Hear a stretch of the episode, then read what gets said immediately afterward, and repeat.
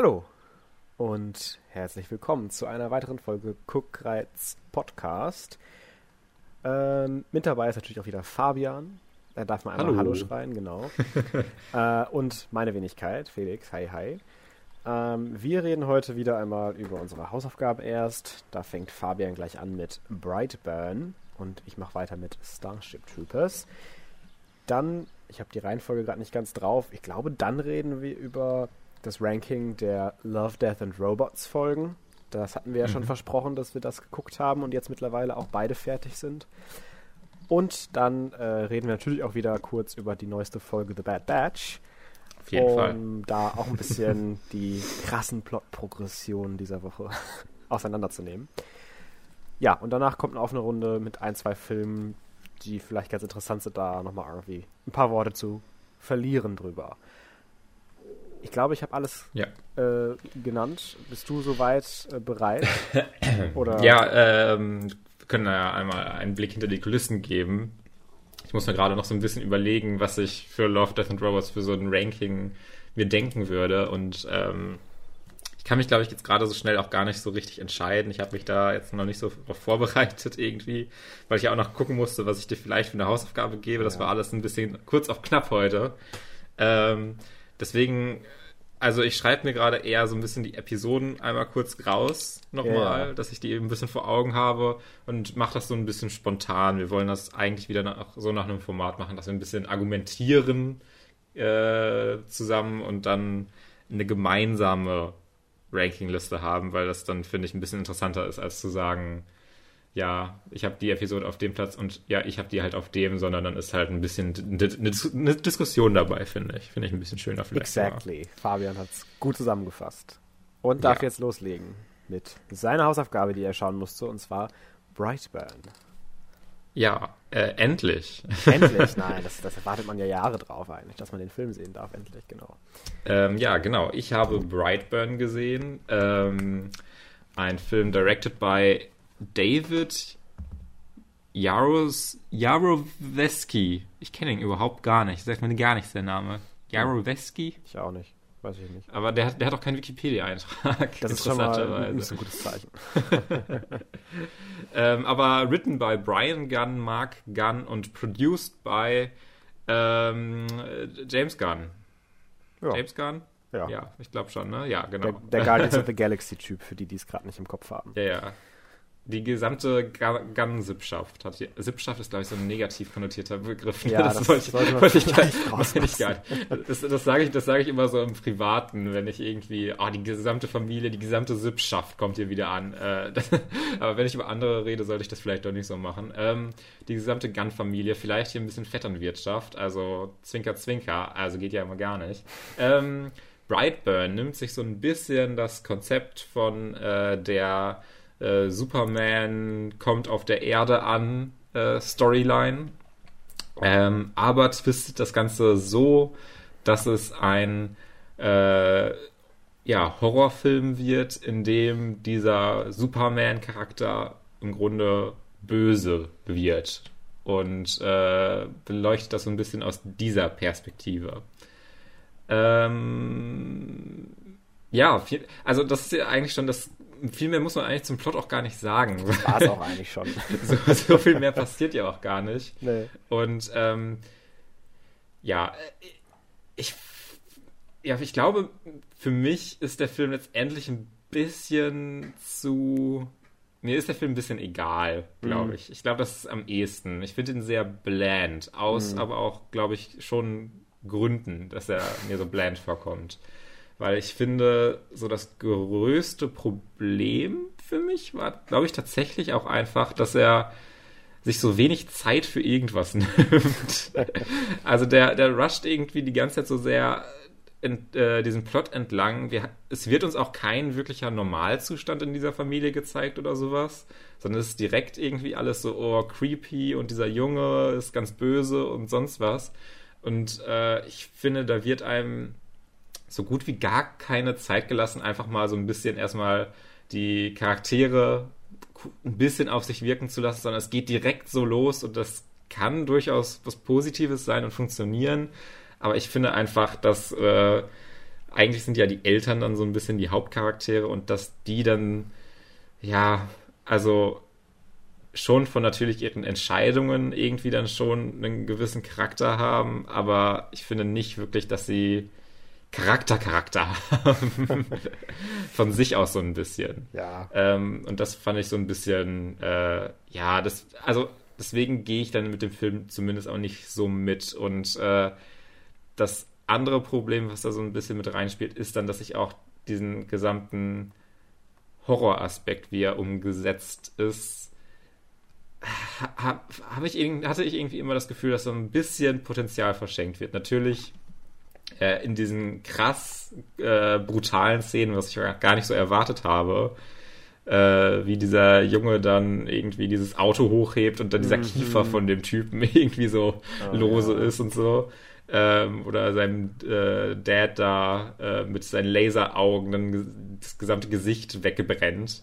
Ähm, bis darauf wurde, finde ich, mit diesem gesamten Superhelden als Horror-Villain-Konzept nicht so viel gemacht. Das meiste, was hier irgendwie an der Horrorinszenierung ist, ist, dass er halt schnell irgendwie weg ist und dann an einer anderen Stelle vielleicht wieder auftaucht. Mhm. Und das war's oft so ein bisschen. Sie lassen sich ja. da, finde ich, nicht so wirklich viel einfallen, wie sie das interessanter inszenieren können und wie sie diese äh, Superhelden-Story da vielleicht nochmal äh, mit Kräften oder sonst was nochmal ein bisschen mehr einweben können, sondern es wirkte so sehr, sehr standardmäßig, nicht ganz so interessant. Er hatte jetzt auch natürlich nicht so ein Riesenbudget.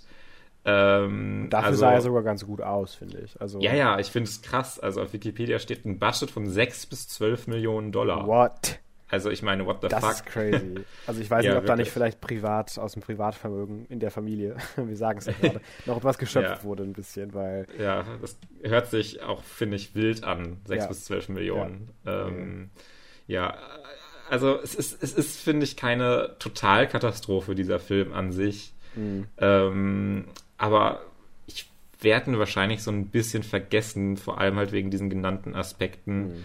Mhm. Äh, ich, ja, ich weiß nicht, ich finde auch diesen Boy irgendwie, weiß nicht, also er spielt das ja nicht, nicht schlecht ja. oder sowas, aber ich glaube, das hat dann auch mit dieser gesamten Entwicklung zu tun, dass dann irgendwie sich beide Elternteile dann auch dazu entschließen, ihn dann umzubringen und niemand mal also das, das muss man ja, man ja nicht funktionieren lassen, aber dass niemand mal wirklich ehrlich versucht, einfach mit ihm so ein bisschen zu reden und ihn ein bisschen runterzufahren, das sondern dass sie ihn direkt immer umbringen wollen. So, ja, lass äh, mal unser Kind umbringen. Ne? Ich glaube, der hat ja. vielleicht irgendwie ja, vielleicht. umgebracht. Betonung liegt auf vielleicht. Ja, ähm, ja nee, das also, äh, war dann so ein bisschen, ja. ja, ein bisschen drüber und also ja, so richtig ernst nehmen kann man's, kann man den Film halt ja, das ist nicht. doch, glaube ich, auch nicht der Anspruch vom Film, oder? Nee, na, ich, also, ich weiß es halt nicht, weil manchmal wirkt er halt doch schon so ernst und dann hat er wieder diese richtig übertriebene Brutalität wieder in anderen Aspekten. Mhm. Und dann ist er irgendwie, finde ich, nicht so wirklich spaßig genug oder äh, ja, so überzeichnet genug, bis auf diese übertriebenen Gewaltszenen, dass ich das dann schon wieder so ja. leicht B-Movie trashig finde, sondern es war eher so ein bisschen dann bland für mich hinten mhm. raus. Ja, also äh, ich kann dir eigentlich nicht widersprechen. Finde den Film aber eigentlich ganz cool. mhm. ähm, also ich hatte da sehr viel Spaß mit. Ich habe halt auch irgendwie gar nichts erwartet. Äh, ich, hatte ich hatte halt wirklich erwartet, ja. einen trashigen Film zu kriegen mit. So ich, ich, also kann man ja auch nochmal dazu sagen, ich glaube, diesem Film tut das sehr, sehr, sehr, sehr, sehr gut oh ja. aus einer Perspektive, dass man den jetzt nochmal später sieht nach dem Release, ja. dass wir schon eine äh, Erwartungshaltung haben, die jetzt nicht ja. so krass hoch ist, sondern dass wir schon so die Reviews mitbekommen haben. Genau. Und jetzt nicht diesen tollen, ernsten Horrorfilm oder sowas erwarten, sondern schon so ein bisschen sagen konnten, ja, das wird jetzt nicht das Horrormeisterwerk hier. Eben. Und äh, das ist auch so ein bisschen das Ding, was, glaube ich, deswegen ganz gut bei mir funktioniert hat. Ich hatte mich mit dem Film so ein bisschen zurückversetzt gefühlt, wenn wir so die Filme aus den 80ern, 90ern gucken, diese F Freddy Krueger, Jason Voorhees, diese Horrorstreifen. Hm. Äh, ich finde, der Film hat so ein bisschen solche Vibes conveyed, als dass das auch keine guten Filme sind in dem Sinne unbedingt durch und durch, äh, aber gerade die ersten Filme ja durchaus ihre Redeeming Qualities haben und einfach mit der Directed, äh, ja, mit, mit dem Di Directing eigentlich sehr weit kommen. ich fand hier, ich gebe dir durchaus recht, die Horrorsachen hätten etwas mehr sein können und sollen. Das war noch so ein bisschen leid. Äh, ich fand das Ende sehr cool. Äh, ich finde, das war das einzige Mal im Film, wo man diesen Horroraspekt tatsächlich auch ein bisschen mehr spürte. Also wo er dann quasi wie so eine, wie so eine Fledermaus oder so eine Motte durch diese Dunkelheit die ganze Zeit jagt und dann mhm. hinterher mit diesen äh, Red und, und äh, Bright Flashes, die dann die ganze Szene ausleuchten. Das, das hat mir gut gefallen und auch wie er sie hinterher hochträgt und fallen lässt. Ich finde, das waren einfach tolle Bilder, die kreiert wurden vom Directing her. Und das fand ich eigentlich ganz cool. Und, ja, äh, ähm, Felix, wo du gerade vom Ende gesprochen hast. Ja. Ein weiteres Argument dafür, dass es ein nicht ernstzunehmender B-Film ist. Bad Guy. Bad Guy. ich wollte da noch drauf zu so sprechen gelacht. kommen. Ich habe ich hab, ich hab geschrien. Ich habe mich zu Tode gelacht. Das war so funny. Und dann zeigen sie halt auch noch so... Äh, ja, sie, sie fanden das gefühlt äh, so richtig geil, wie sie jetzt Bad Guy hier benutzen und haben ja. dann ja noch dann diese Szenen gezeigt, wie er irgendwie für Zerstörung sorgt und sowas. Äh, in, den, in diesen Credits am Anfang. Und dabei läuft so, I'm the bad guy. es war so gut. Aber ich, ich meine, ich, mochte, ich mochte die Credits an sich eigentlich ganz gerne, dass wir diese, diese News-Flashes kriegen und auch äh, diesen Brightburn-Namen, den er dann ja bekommt, irgendwie. Ich weiß nicht, ich, mhm. mir, mir, hat das ganz gut gefallen. Wie gesagt, es hatte mich ja so ein bisschen an diese Oldschool-Horrorfilme erinnert. Nur, dass der Film halt selber, glaube ich, nicht so durch und durch Horror ist, wie es gerne sein würde. Mhm. Ähm, und mehr so ein bisschen Richtung Action-Splatter geht in vielerlei Hinsicht. Und das fand ich ein bisschen schade, auch wenn es sehr kre kreativ zumindest aussah und inszeniert wurde, äh, wie er diese Leute umbringt, äh, dass ich dann manchmal auch so dachte, so, okay, musste das jetzt wirklich so krass sein, aber I mean, I, I'll take it. Ähm, ja, ich habe das auch wirklich null erwartet. Ich, nee. also ich finde das eigentlich schon zumindest ganz gut, dass sie sich nicht gesagt haben, ja, wir machen jetzt hier so ein äh, ja, Horrorfilm, der jetzt einfach so geforst ab 12 ist oder ja. sowas, damit wir die ganzen Audiences noch bekommen, die so einen bösen Superman sehen wollen. Ja. Äh, ich finde das eigentlich ganz schön, dass sie dann sich gesagt haben, nee, wir gehen schon all in. Ja, definitiv. Und äh, nee, generell die Charaktere, um auch wieder diese Parallele zu diesen etwas Oldschool-Horrorfilmen zu, zu schließen, die haben für mich halt nicht als Charaktere irgendwie nur Value in solchen Filmen, sondern halt als einfach ja, Mittel zum Zweck, so ein bisschen. Und ich finde, da, da haben die äh,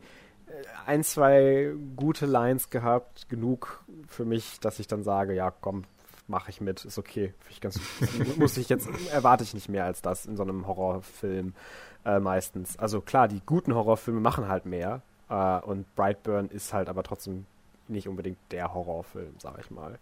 Und das ist mhm. auf jeden Fall die größte Schwäche von Brightburn natürlich, äh, wenn man es jetzt objektiv mal betrachtet. Einfach die Charaktere und die ganze äh, Blandness, die das so ein bisschen mit, mit sich bringt. Und äh, es wird sich halt so ein bisschen auf diesem Konzept ausgeruht in Teilen. Und äh, ja, das genau. finde ich definitiv kritikwürdig und das würde ich auch in einem potenziellen Sequel, falls sowas mal jemals kommen sollte, wo ich tatsächlich sogar ein bisschen daran interessiert wäre, wenn man ihn zum Beispiel dann mit einem neuen Schauspieler besetzt und jetzt in seinem Jugendalter oder Erwachsenenalter zeigt oder sowas.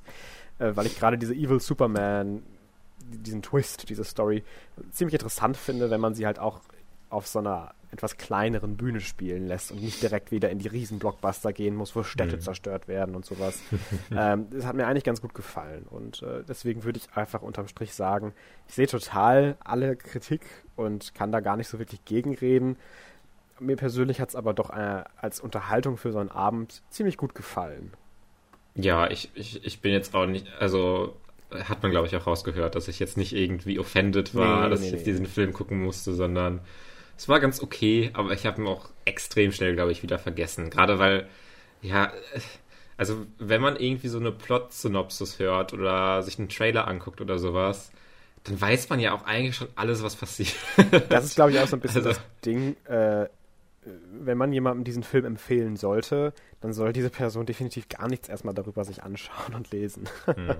Weil dann ist, glaube ich, der Effekt auch nochmal ein kleines bisschen besser und diese, ja, ich sag jetzt mal Shock Value, dass es auf einmal dann doch so ein crazy Superhero-Flick ist mit so ganz viel Action und, und brutalen äh, Szenen.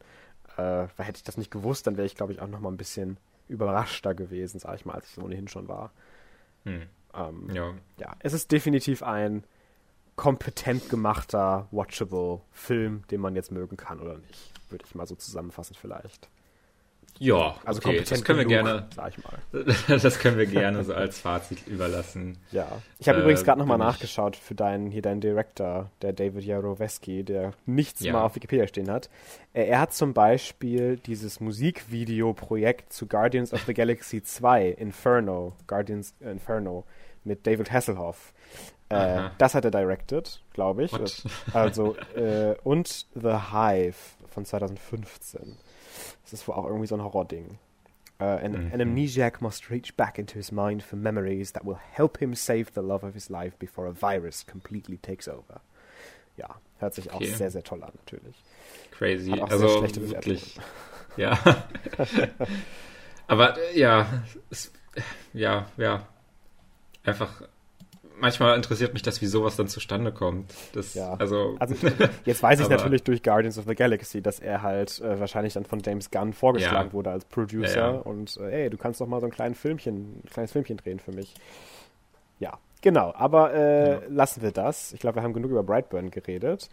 yes, yes, Ähm, yes. Und wir können weitermachen mit dem unangefochtenen Meisterwerk aus dem Jahre 1997 äh, von Paul Verhoeven äh, directed und zwar Starship Troopers. Ja. Äh, worum geht's so grob, ohne da jetzt zu viel zu verraten, in dieser twisty Grandeur von einer epischen Story? Äh, und zwar ist es ein Film, der in der Future äh, sich abspielt und äh, einer Gruppe von Freunden, die dann zu Soldaten quasi sich enlisten lassen, folgt, äh, die alle in unterschiedlichen Bereichen arbeiten. Ich glaube, die eine wird Pilotin, der andere wird dann einfach ein ganz normaler Soldat in der Infanterie unten auf dem Boden und so weiter und so fort. Und äh, sie kämpfen gegen äh, die Aliens, die nur als die Bugs oder The Bugs, ich habe es natürlich auf Englisch geschaut, bekannt sind, die eben eine, ja, so eine Ach arachnoide Spezies sind von so Insektenwesen, äh, die von Mhm. einem fernen Planeten kommen und immer mal wieder Angriffe auf die Erde starten. Und die sollen natürlich jetzt mit allen Mitteln ausgelöscht werden. Äh, Genozid äh, 2.0 so ungefähr. Ähm, weil sie hier schon richtig äh, gerade auch so die, die Führungspositionen darauf pochen, gerade auch mit diesen Medien, die immer wieder gezeigt werden, wie die genutzt werden, dass man eben diesen Krieg definitiv gewinnen muss, weil sonst ist ja alles irgendwie doof. Ähm, ja, ich, ich, ich hatte schon viel Spaß mit Starship Troopers. Also ich, ich bin ja auch wirklich, also ich habe mir nichts vorher durchgelesen, ich hatte eigentlich gar keine Ahnung, was mich da erwartet, außer dass es Mhm. irgendwas mit Starships und mit Troopern zu tun hat. Ähm, und ich dachte, entweder wird es halt so ein richtiger Trash-Film, den man so enjoyen kann auf dieser Basis, oder es wird halt einfach so ein sehr egaler, blander Film wie Apocalypse Now in Space, so ungefähr. ähm, und es war halt irgendwie nichts von beidem. Es war halt wirklich so eine sehr, sehr gesunde Mischung aus einfach wirklich gut, also richtig gut produziertem Popcorn-Kino Mhm. und aus heutiger Sicht vor allem einfach sehr toller Satire, die irgendwie Mhm. den ganzen Film trägt über ja Faschismus, Militarismus und solchen Sachen. Äh, was ich auch wirklich gar nicht erwartet hatte, dass dieser Film tatsächlich clever ist in vielerlei Ja. Hinsicht. Und äh, Ja. der Film natürlich auch in genauso vielerlei Hinsicht sehr, sehr albern ist und äh, durchaus einfach so, so ein paar, ja, komische Sequenzen hat, wo ich mir dann auch ein paar Mal einfach auch gedacht habe, ja, okay, ah, ihr seid so cool, aber Ich, liebe ja diese, äh, ich weiß gar nicht mehr genau, was sie sagen, irgendwie, you want to see more, do you want to see more Spots, Ja, irgendwie, das wie dann super. so Kinder gezeigt Das werden in diesen. Spots und da die ganzen äh, Kakerlaken oder sowas zertrampeln, ah, tot den Kakerlake. das ist Äh, schon immer sehr unterhaltsam. Es ist halt wirklich, also die ganze, der ganze Commentary gegen Krieg und, und diesem ganzen Mediensystem und Faschismus an sich war so super. Ich war äh, also wirklich blown away einfach davon. Äh, für so ein Felix. Da möchte ich dann direkt mal äh, andocken, denn äh, die Bundesprüfstelle für jugendgefährdende Schriften indizierte den Film 1999 aufgrund der Gewaltdarstellungen und des von ihr als pro-militaristisch interpretierten Inhalts. Aber, aber ist es doch gar nicht, oder? Nach Ansicht der Bundesprüfstelle für jugendgefährde Me jugendgefährdende Medien, die nicht von allen Kritikern geteilt wird, spielen die satirischen Elemente nur eine untergeordnete Rolle.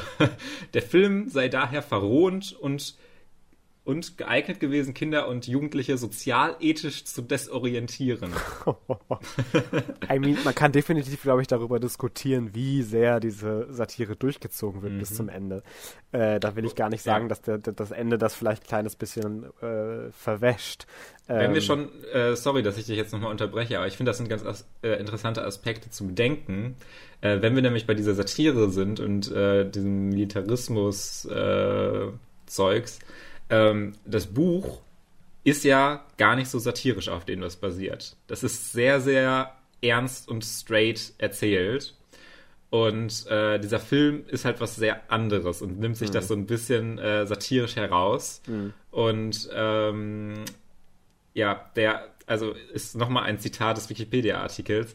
Der Regisseur sagt, dass der Film einen offenen Kampf mit dem Buch führe, denn dieses sei, denn dieses sei militaristisch und faschist faschistisch. Ich kann schon nicht mehr reden. Was ich irgendwie so eine super interessante Dynamik finde, die ja. ich jetzt nicht so aus vielen Buchverfilmungen kenne, dass man halt im Grunde mit dem Film so ein Gegen Argument im Grunde so eine liefert. Gegenrede quasi, ja. Ja, genau. Finde ich äh, interessant. Ja, gut, du kennst dich natürlich anscheinend noch mal besser aus mit Starship Troopers, weil du den ja auch schon anscheinend länger kennst als ich. Ich wusste ja. ja. bis vor ein paar Wochen, Monaten, ich weiß gar nicht, wann das war, nicht mal, dass dieser Film irgendwie existiert und eine Fanbase hat. Äh, ich bin dann, wir sind dann, glaube ich, irgendwie haben durch Stars äh, hier auf Disney Plus gescrollt und du meintest dann, oh, Starship Troopers. Und ich war so, hä, was ist das denn? Was? äh, und jetzt bin ich natürlich auch ein großer Verfechter und Fan davon. Ähm, ja, ich weiß auch gar nicht, was man da jetzt überhaupt kohärent noch zu sagen kann. Äh, die, also die, die Effekte sind bombastisch. Äh, ja, wirklich. Also ich habe auf äh, Letterbox auch eine sehr, sehr schöne Review gelesen, äh, dass niemand jemals wieder so einen Film von dieser Größe und dieses, diese, dieses Values durch das Studio-System irgendwie sneaken kann. Weil ja. es so teuer war wahrscheinlich und so groß produziert und eigentlich eine so, ja, äh, auf den ersten Blick vielleicht etwas trashige Handlung irgendwie verfolgt. Mhm. Ähm, Finde ich schon sehr baffling. Aber irgendwie 105 cool. Millionen Dollar Budget Alter, für Starship. Troopers. Stell dir das mal heute vor. Also, und damals waren ja Budgets auch noch was ganz anderes. Also, das war damals ja so ein Haufen Geld. Also, er ist immer noch gar nicht so wenig Geld. Ja, aber, aber ja, auch ja. gerade damals, äh, also du sagst es schon, es ist so viel Geld was in so einen Film gesteckt wird. Und ich bin sehr froh darüber, weil ich glaube, sonst hätte der vielleicht auch nicht ganz so gut für mich funktioniert, um jetzt mal ganz ehrlich zu sein. Äh, ja. ich, ich, hatte sehr viel Spaß natürlich mit diesen trashy Dialogues und diesen sehr uh, over-the-top Satire-Elements, die teilweise reingestreut werden. Äh, aber da die Charaktere für mich halt alle nur innerhalb dieses Comedy-Aspekts funktionieren und gar keine Charaktere für mich sind an sich. Hm. Ähm, und so die, die Story an sich auch außerhalb dieser Message und außerhalb dieser, äh, ja, äh, dieser Elemente auch nicht gut funktionieren würde, äh, reißt die Action und, und, und reißt das Budget vor allem das Ganze doch nochmal eine Stufe höher für mich. Ähm, weil mhm. es dann auch einfach Spaß macht, zuzusehen und man sich nicht so schnell langweilt. Weil ich glaube, ich würde mich, wenn der Film nur so halb so gut aussehen würde, auch sehr, sehr langweilen auf Dauer. Weil gerade in diesen Actionsequenzen, die ja auch gar nicht mal so rar gesät sind, ähm, wir natürlich diese Commentary etwas weniger haben und wir natürlich diese äh, interessanten, ja, Worldbuilding-Aspekte nicht mehr so wirklich äh, mitkriegen. Und dann äh, wäre das auch, glaube ich, gar nicht so einfach gewesen für den Film, sich über diese doch recht, ja, sportliche Lauflänge, sage ich jetzt mal, von 129 Minuten, äh, was ja eigentlich für so ein, ja, bisschen Action-Geballer in Space auch schon mal lang werden kann, wenn es nicht ganz so gut ist. Äh, ja, und deswegen bin ich froh, dass die so ein Budget genommen haben. Das war, glaube ich, mein mhm. Point. Ähm, ich, ich, war auch sehr überrascht, dass Neil Patrick Harris dabei war. ja, ich habe dir das schon extra vorenthalten, weil ich mir dachte, das ja. soll er einfach sehen, wenn er den guckt. und Dean Norris war auch dabei, also Hank aus, mhm. äh, aus, Breaking Bad, da bin ich ja jetzt auch immer noch drin. Ähm, ja, und das war, das war eigentlich ganz witzig. Ich, ich kenne ja auch Denise Richards aus James Bond, sie war mal ein Bond-Girl. Mhm. Ähm, und ja, ich fand es einfach ganz cool. Fancy Brown stimmt in sich auch gerade noch, der, den kennt man ja auch als, äh, vor allem als Voice-Actor, aber auch so als Actor. Äh, also mhm. äh, tolle Sachen äh, dabei und ich, ich, ich rede irgendwie so durch die Gegend, weil ich halt auch gar nicht weiß, was man da überhaupt geordnet irgendwie sich für Notizen zu machen kann. Außer dieses ja. Satire und gutes Budget. Weil also um das jetzt vielleicht nochmal so ein bisschen auf den Boden der Tatsachen zurückzuholen, äh, bevor ich gleich wieder mein, mein Schlussfazit ziehe, es bleibt natürlich immer noch ein sehr, ich sag mal, oberflächlicher Film, was das angeht. Also es ist ja jetzt nicht so, dass das nuancierte Space-Drama, was diese, diese äh, Sachen trifft. Muss es auch gar nicht sein, will ich auch gar nicht, dass es das ist. Äh, aber es ist natürlich schon mit sehr broaden Strokes gezeichnet. Die Figuren sind alle sehr austauschbar und die Handlung an sich funktioniert auch wirklich nur in diesem Kontext einigermaßen und darüber hinaus trägt sie sich leider auch nicht alleine. Und das sind dann alles wirklich äh, große Dinge, die, wo ich dann sagen würde, der, der Film ist, glaube ich, an sich ein ganz okayer Film, ganz, ganz, ganz okay, ganz nett, ganz gut. Aber dadurch, dass ich einfach so viel Spaß damit hatte, wäre mir das halt sowieso egal, weil ich den definitiv irgendwann nochmal anschauen werde und der richtig, richtig, richtig cool ist einfach. Ja, äh, gerade so, wenn man irgendwie äh, sich, ja, also es passiert ja immer noch, dass man irgendwie so Filme sieht, die so Amerikaner, geil, wir gehen jetzt in den Krieg und dann besiegen wir diese ganzen Ausländer, mhm. mega. Äh, also ich, nicht ganz in dieser Mentalität, aber ich habe ja bei Hexor Rich, war das Hexor Rich? Ja. Ich glaube schon, habe ich ja auch schon so sehr mit den Augen gedreht, wie die Darstellung da teilweise ist. Ähm, und ich finde, da ist immer Starship Troopers, äh, wenn man es jetzt nicht nur als Satire auf generell Faschismus und Militarismus sieht, sondern auch so auf diese, dieser Filmpathos mhm. äh, von vielen amerikanischen Filmen, der im Jahre 1997 ja nochmal mhm. wesentlich stärker auch äh, vorhanden war. Ähm, finde ich auch dazu dann so ein ganz schönes Kontrastbild. Äh, besonders wenn ich dann an sowas denke wie diese ganzen Ausbildungsszenen, die so hart over the top sind, äh, wieder Leute sterben und Messer in Hände gerammt werden und mhm. äh, ausgepeitscht wird und sowas.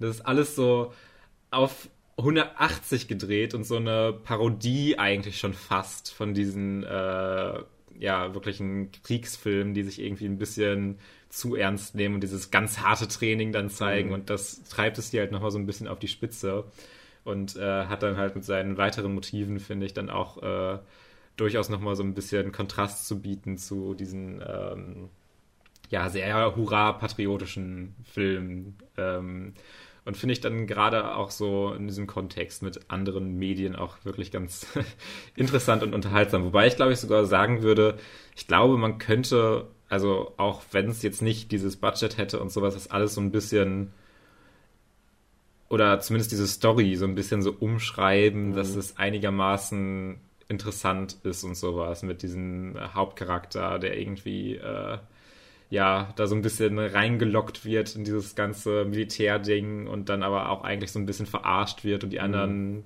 Vorgesetzten äh, sind eigentlich, denen ist eigentlich so ein bisschen egal, was mit ihm passiert. Ja. Und ähm, ich glaube, da hätte man schon noch irgendwie was mitmachen können, ähm, dass das irgendwie dann nochmal interessanter wirkt. Aber ich würde auch sagen, dann musste, müsste man es nochmal ein bisschen umstrukturieren und umschreiben. Ja. Also ja. so wie es an sich jetzt hier da ist, finde ich diesen, diese Plot-Progression jetzt auch nicht unglaublich oder super toll oder so. Äh, aber ich finde, sie äh, funktioniert schon im Kontext dieses ja. Films. Ja. Und ähm, ja, ist äh, ein sehr unterhaltsames Ding, finde ich, dass man sich gut mal angucken kann. Ja, definitiv. Sorry, ich musste gerade gähnen. Ähm, ja, äh, tolle Schlussrede vielleicht auch. Äh, haben wir glaube ich, auch gut, gut über Starship Troopers irgendwie ein bisschen was geredet. Äh, guckt euch den auf jeden Fall mal an, Leute. Der, der, der macht schon Spaß. Der macht schon ja, wir Spaß. Sind, wir sind jetzt relativ schnell mit den Hausaufgaben schon durch, ja, weil wir, wir kein Jeremy's Next Topmodel mehr hatten. Stimmt. Ja. Hatten, hatten wir gar nicht mehr. Nee, das hatten wir gar nicht mehr. Es ist verrückt. Es ist schon wieder vorbei. Tragisch. Wir ja. sind schon ganz traurig. Jetzt müssen wir wieder abwarten. Wir ja. müssen uns irgendwie eine neue Serie raussuchen, die wir dann jedes Mal besprechen. Ja, Let's Dance ist ja jetzt auch vorbei gleichzeitig. Das ist ja auch scheiße. Ja, ich, ich fange auch nicht an, Let's Dance zu gucken. Es tut mir leid, Felix. Doch, doch. irgendwann gucken wir das nochmal. Noch okay. okay. Ähm, ja. Dann äh, gehen wir weiter zu, ich glaube, ich hatte das gerade so anmoderiert, äh, unseren Love, Death and Robots Rankings oder dem einen Ranking, was wir versuchen zusammen zu argumentieren und herauszufinden. Ähm, vielleicht erst so ein Satz zum Grundeindruck Staffel 2. Mhm. Ähm, kann ich sehr gerne geben. Ich, mein Eindruck zur zweiten Staffel war, dass die Folgen, oh mein Gott, okay, mir ist gerade irgendwie Werbung angegangen im Hintergrund. Oh Gott, weil ich auf IMDb war. So. Ähm, sorry. Ähm, mein Gesamteindruck zur Season Love, Death and Robots war ein durchaus ziemlich positiver, wobei ich dazu sagen würde, dass die Folgen, finde ich, sehr mehr konsistent gut oder ja, zumindest Qualität aufweisen in dieser Staffel. Äh, dafür für mich aber auch nicht so viel richtig hervorsticht, wie vielleicht in der ersten teilweise, wo ich mir dann so dachte, oh, hier ist was crazy, so ein crazy Ding, was ich jetzt denke, was gut funktioniert hat. Ähm, sondern ich finde die Folgen, wie gesagt, ein bisschen konsistenter in der Qualität. Da war jetzt wenig dabei, wo ich mir dachte, ah ja, das hättest du jetzt nicht schauen müssen. Äh, und so ein paar Folgen gab es davon auf jeden Fall in der ersten Staffel. Ähm, und äh, ja, war, war, durchaus angetan. Also ich habe mich mit eigentlich keiner Folge irgendwie gelangweilt oder sowas, sondern ich fand das alles irgendwie ganz cool äh, anzusehen und äh, war jetzt nicht weggeblasen oder sowas, aber mit so einer Erwartungshaltung bin ich auch gar nicht drangegangen. Also äh, ich finde, es war sehr eine sch schöne Staffel. Ich bin auch tatsächlich ein ziemlich großer Freund davon, äh, in so eine Staffel acht Folgen reinzupacken, auch wenn es dann natürlich sehr kurz ist. Mhm. Aber in so einer äh, ersten Staffel mit 18 Folgen gehen halt so viele Folgen total unter, finde ja. ich, wenn man daran so zurückdenkt. Ich habe auch also, nochmal mir die, die, die erste Staffel so ein bisschen angeschaut, um das vielleicht auch ein bisschen, auch vom, um, um das etwas besser ranken zu können, auch mal zu, zu vergleichen, so ein bisschen.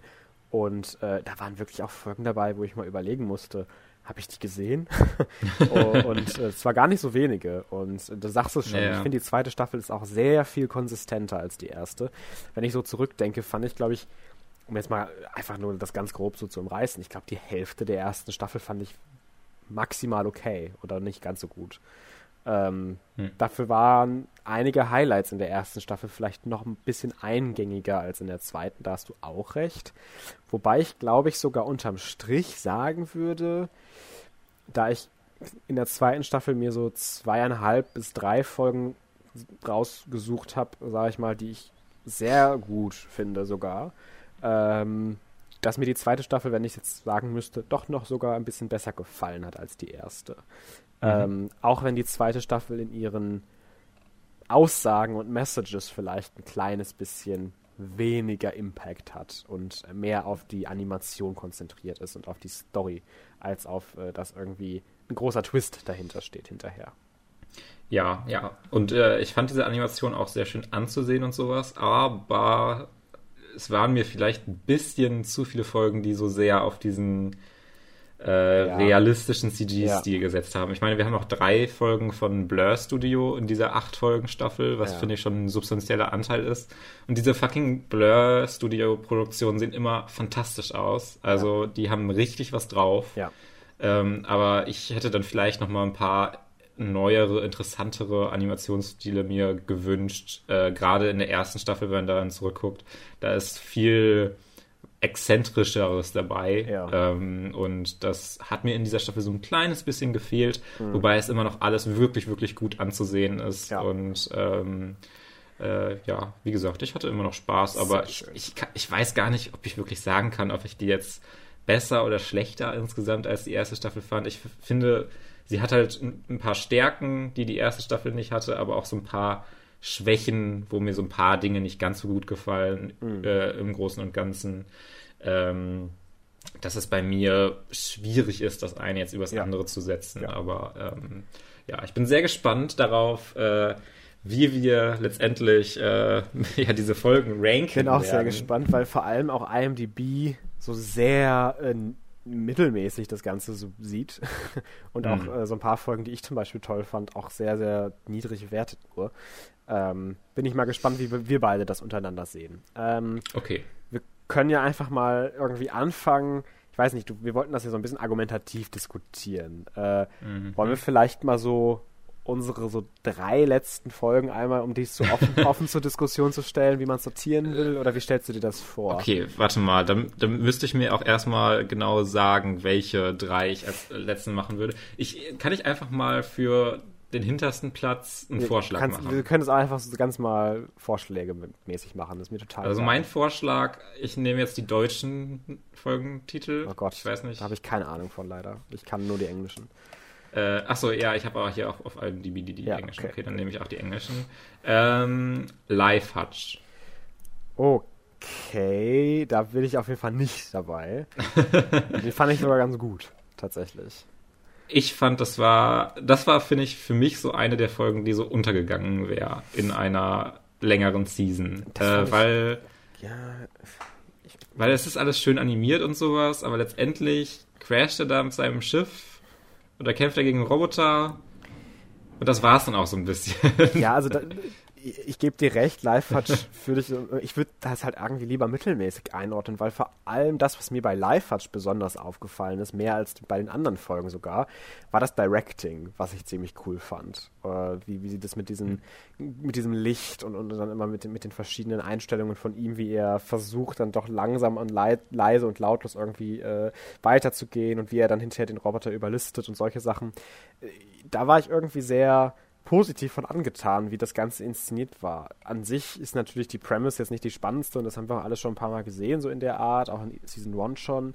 Aber wenn ich das mit so Folgen in Season 1 vergleiche, die recht ähnlich waren, ich weiß nicht, ich sage jetzt einfach mal zum Beispiel die eine hier mit der Hand im Weltall und so, ähm, gefällt mir die um einiges besser. Und ich finde, die Staffel hat einige Folgen mehr, die mir dann weder vom Look und vom Directing her was geben, als auch nicht von der Story. Und hier gibt es wenigstens den Look und das Directing für mich, was, äh, was das Ganze für mich etwas höher hieft als der letzte Platz. Okay, ähm, ähm, also mein vorletzter Platz, vielleicht können wir uns da dann vielleicht irgendwie dann auf den letzten ja. einigen, ähm, wäre All Through the House. Das ist mein letzter, dann passt das ja. Okay, dann nehmen wir, dann nehmen wir das einfach als letzten. Dann nehmen wir das als letzten. Und wir können ja mal gucken, ähm, ich hätte nämlich als vorletzten Platz Ice. Äh, ja, da habe ich jetzt auch nicht wirklich viel einzuwenden, wobei ich finde, die schon, hat schon eine sehr niedrige Wertung auf IMDb beispielsweise. Ich finde, die war dann visuell dann doch irgendwie ganz cool und äh, das ist so ein bisschen das Ding, was das hat bei mir halt so gar nicht funktioniert. Ich fand, das sah so. scheiße aus. Also ich, also okay. ich, ich war, es ist sehr besonders, definitiv, aber ich fand den Animationsstil richtig scheiße. Äh, und deswegen hat das bei mir auch gar nicht funktioniert. Und ich fand auch die ganze Dynamic und die ganze Story auch einfach echt ein bisschen bland und äh, ja. Für mich hat das rein auf so einer visuellen Ebene ganz gut funktioniert, aber ähm, ja, wie gesagt, ich habe da auch keinen Einspruch gegen. Also ja. es wäre auch jetzt, äh, glaube ich, meine, also nächste oder übernächste gewesen. Okay. Also ja. auf jeden Fall. Also dann können wir doch jetzt Eis nehmen und dann würde ich mich darauf einlassen, dann Live-Fatsch kommen zu lassen. Okay, dann das machen wir. Haben wir also quasi All Through the House, Eis und Live-Fatsch äh, wir haben, wir haben gar nicht wirklich über die Gründe geredet, warum wir All Through the House auf den letzten Platz gewählt haben. Wir haben es so gemacht. Ja, ich finde eigentlich die Idee finde ich ganz süß. Also ich finde es gar nicht so eine wirklich schlechte Folge oder sowas. Mhm. Also sie ist halt im Großen und Ganzen so ein bisschen forgettable. Sie also ist so ich, kurz und so schnell vorbei und vom ja, Konzept halt auch, ja, nur das Konzept. So, also es passiert halt nichts anderes außer das Konzept. ja, das finde ich aber auf sieben Minuten oder so, wie lange das auch immer geht, finde ich das eigentlich voll in Ordnung. Und äh, muss für mich in so einer Zeit auch nicht viel weiter noch gehen, ähm, sondern einfach dieses Konzept mal zu zeigen und das einmal zu machen, finde ich fein. Aber es ist halt dann keine Episode, die heraussticht. Mhm. Also, nee. äh, aber ich finde auch nicht, dass das jetzt irgendwie eine sch sehr schlechte nee. Folge oder sowas war. Es hat einfach ein bisschen wenig gemacht, aber. Ja. Wir haben äh, ja auch schon etabliert, es war einfach cons more consistent. Also es war halt definitiv, auch wenn wir es auf dem letzten Platz haben, immer noch besser als Teile der Folgen in der ersten Staffel. Ähm, ja. Das ja. war jetzt keine schreckliche Folge, die man sich nicht angucken kann oder so. Aber ich fand sie auch aus ähnlichen Gründen wie du einfach sehr forgettable. Ja. So, Gut. jetzt muss ich so ein bisschen überlegen, ähm, also welche Folge bei mir ich nehmen käme würde. als nächstes sehr austauschbar äh, eigentlich The Tall Grass. Ja, das war die, eine der zwei Folgen, wo ich auch gedacht habe. Und die andere wäre bei mir halt Automated Customer Service. Das wäre die andere bei mir auch gewesen. ähm, ähm ja, The Tall Grass ist, äh, ich weiß es nicht. Es macht irgendwie so ein bisschen wenig. ich mochte ich, ich, die Animation ich, tatsächlich gerne. Ja, ja, ich auch. Ähm, aber ich habe mir dann irgendwie so, es hatte schon so eine gewisse Mut, so eine gewisse Stimmung. mhm. ähm, die die Folge dann vermittelt. Und ich dachte mir, ja, vielleicht steckt hier dann was ganz Cooles hinter mhm. und so ein paar visuelle Elemente finde ich auch ganz cool. Äh, aber letztendlich, weiß ich nicht, gibt es hier so wenig, was mich dann irgendwie abholt. Also dieses ganze Ding, dass da diese ganzen Leute irgendwie in dem hohen Gras dann sind, mhm. ja, äh, konnte ich mich nicht wirklich drum scheren. Aber ich ja. fand diesen Aufbau am Anfang eigentlich am stärksten, bevor dann der Reveal kommt, dass mhm. da irgendwelche Viecher im Gras sind. Und ich mochte auch das Ende, wie er dann quasi im Zug wegfährt und wir sehen, wie die ganzen Lichter quasi ihm folgen. Ja. Äh, sah einfach sehr cool aus und hatte durchaus interessante Momente und auch eine schöne Mood, wie du schon erzählt hattest. Und deswegen würde ich den aber auch trotzdem noch unter Automated Customer Service packen, weil ich finde, ja. Automated Customer Service war die Love, Death and Robots siehste ja. Folge äh, ja, dieser. Staffel. Es war so ein sehr, sehr conceptual, hatte einen sehr eigenen Look. Mhm. Wirklich die, der eigenste, finde ich, fast schon in der Staffel zusammen mit Ice. Ähm, mhm. Und äh, hat auch einfach sehr viel Spaß gemacht und war auch die einzige, die Humor hatte, oder? Weil die anderen Folgen waren alle so super ernst und äh, Automated Customer Service war halt echt so ein bisschen more lighthearted. Äh, und ja, ich hatte dafür ja. einfach, mit, einfach Spaß mit. Das war jetzt nichts Großartiges, aber es war einfach ganz gut. Ja, genau. eine, eine ganz ich ich finde halt, diese Episode funktioniert halt für mich viel besser als so ein Live-Hutch, wo mhm. es ja bei, bei beidem so ein bisschen darum geht, dass dann so eine, sich der Mensch dann gegen so eine KI mhm. oder so gegen so einen Roboter wehren muss. Und äh, da fand ich äh, Automated Customer Service sehr viel mehr memorable und äh, unterhaltsamer. Mhm einfach. Ähm, deswegen hatte ich live hatte ja. so weit hinten. Ähm, ja, ist eine unterhaltsame kleine Folge. Ich stimme dir absolut zu. Ist nichts Weltbewegendes, ja. aber äh, ganz witzig. Eigentlich so das, was ich mir von Love, Death and Robots oft auch so ein bisschen erwarte. Und wenn es ja. ein bisschen darüber hinausgeht, ja ist es natürlich aber auch immer cool. Genau. Ja, dann haben wir wahrscheinlich die gleiche Top 3. Natürlich, die Reihenfolge kann anders sein, aber es bleiben ja jetzt nur noch drei Folgen ja. über und die haben wir ja auch beide. Es ist ja schon mal interessant, dass wir zumindest also, einen sehr ähnlichen Grundeindruck, glaube ich, hatten. Also ich weiß ja schon, was du auf deiner 1 hast. ja, ich weiß nicht, ob das deine 1 auch äh, sein wird, aber... Nee, ich glaube nicht. Aber auf meiner 3 hätte ich Snow in the Desert. Ja, das habe ich auch. Ja. Tatsächlich. Also Snow in the Desert war mir einfach vom Inhalt her nicht nicht gut genug, als dass ich das höher hätte packen können. Aber das war halt für mich die bestaussehendste Folge der Staffel. Ja, die war auch, finde ich, richtig toll directed. Da, ja. Das war, finde ich, so eine Folge, wo man, wo gezeigt wurde, äh, wie man mit so einem, in Anführungszeichen, realistischen äh, CGI-Stil äh, aber noch richtig viel Identität, finde ich, reinbringen kann durch gutes Directing. Ja. Und ich finde, das ja. ist das, was die besten Love, Death and Robots Folgen schaffen, dass ich mir denke, kann ich nicht eine ganze Serie über diese Folge kriegen in diesem Stil? Äh, und ich finde, das hat vor allem Snow in the Desert geschafft, dass ich mit dieser Welt so warm geworden bin und dass ich das so total kreativ ja. und cool fand, wie das alles aussah und die Action so unheimlich cool directed wurde. Ähm, dass mir das super, super gut gefallen hat und einfach auch so ein geiler Look war. Aber wie ich ja. schon sagte, die Handlung an sich genau. verläuft so ein bisschen im Sand und das Ende ist wieder einer der Hauptkritikpunkte für mich äh, aufgegriffen, nochmal bei Love, Death and Robots. Das ist dann dieses sehr stark sexualisierte. Es geht immer irgendwie darum, irgendwer muss jetzt irgendwen abkriegen am Ende, damit es eine ko kohärente Story ist für die. Und ach, das fällt mir halt immer wieder auf, in vielen, vielerlei Hinsicht, dass äh, es dass keine zwei Love, Death and Robots Folgen damit äh, vorübergehen, ohne dass irgendwie eine heterosexual Romance sich auf sexuelle Art und Weise irgendwie entwickelt. Und das ja wobei es in dieser Staffel finde ich sehr sehr toned down war es war es war schon zu, besser als in der ersten Season. Also mir fällt da eigentlich jetzt spontan nur die Snow in the Desert Folge ein wo ich so ein bisschen mir auch dachte oh ja Male Gaze und sowas wie ja. diese Frau hier dargestellt wird. Und beim ja, Rest hatte ich eigentlich nicht so das Gefühl. Ja, ich, ich, fand ja gut es, es waren vielleicht zwei zwei Folgen dann doch oder zwei drei Folgen. Äh, das ging dann sogar Uh, verglichen mit der ersten Staffel, wo es ja auch wirklich nochmal um einiges mehr war. Ähm, aber ich wollte es trotzdem nochmal immer angebracht haben, dass sie das Ganze noch nicht ganz gelöst haben, weil das ja auch immer so der Hauptkritikpunkt, glaube ich, äh, medial ist über die Serie, ne? dass es eine sehr narrow Appeal hat in der Hinsicht. Ne? Wir haben recht wenig äh, Diversity, sage ich mal, in Love, Death and Robots. Ähm, mhm. Und das ist halt eigentlich etwas, ohne jetzt immer derjenige dann sein zu wollen, der sagt, oh, man muss alles diverse machen, sonst ist das gar kein Value mehr. Aber ich finde, gerade wenn man die Möglichkeit hat, durch Animation äh, sich das irgendwie, ja, einfach mal anzunehmen, diese Kritik, dann das aber trotzdem in der zweiten Staffel nur, nur down zu tonen, aber nicht mit irgendwas Besserem quasi gegenzusteuern. Weißt du, was ich meine? Äh, das fand ich ein bisschen schade, dass man da durchaus noch ein bisschen mehr hätte machen können in puncto Representation. Aber das, das ist ja auch gar nicht, warum Snow in the Desert jetzt auf dem Platz 3 ist. Also äh, wir sind so ein bisschen abgedriftet. Ähm, ja, ja, aber äh, ja, ich, ich weiß gar nicht, ob ich da so total mitgehen würde, gerade bei der zweiten Staffel. Ähm, also, ja, ja.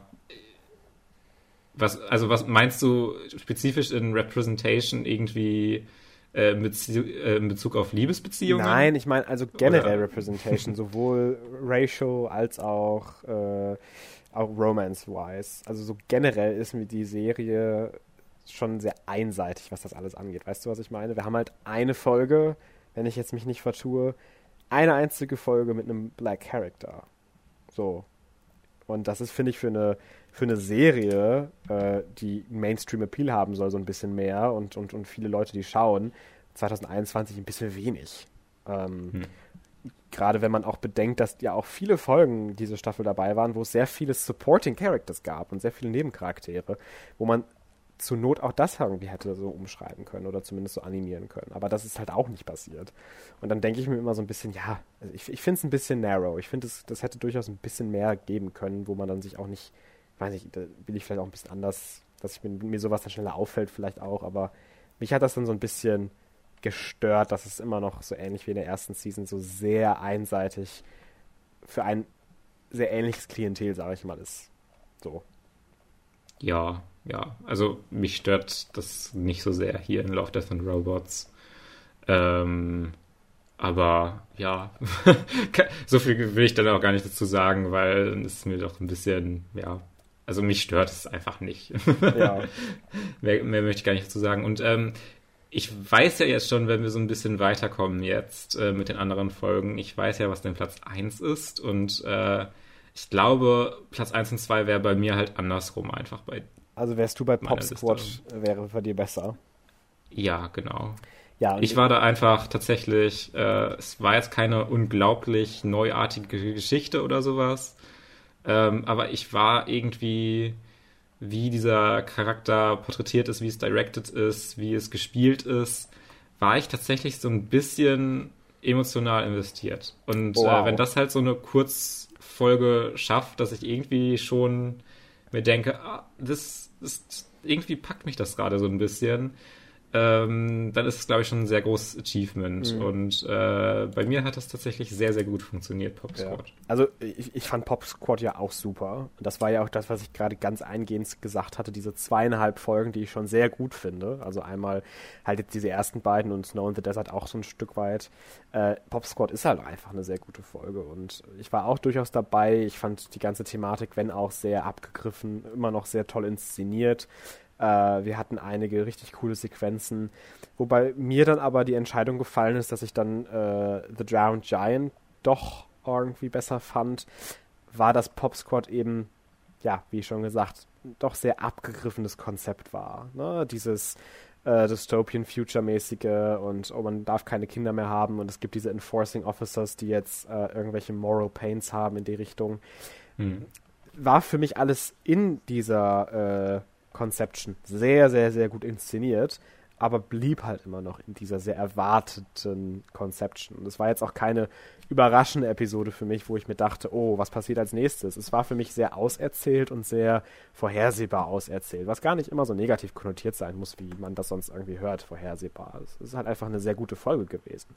Ähm, ich fand The Drowned Giant einfach in der Inszenierung und in diesem Konzept und auch äh, ja, darüber hinaus einfach ein bisschen more mature und ein bisschen interessanter und ein bisschen was anderes mal.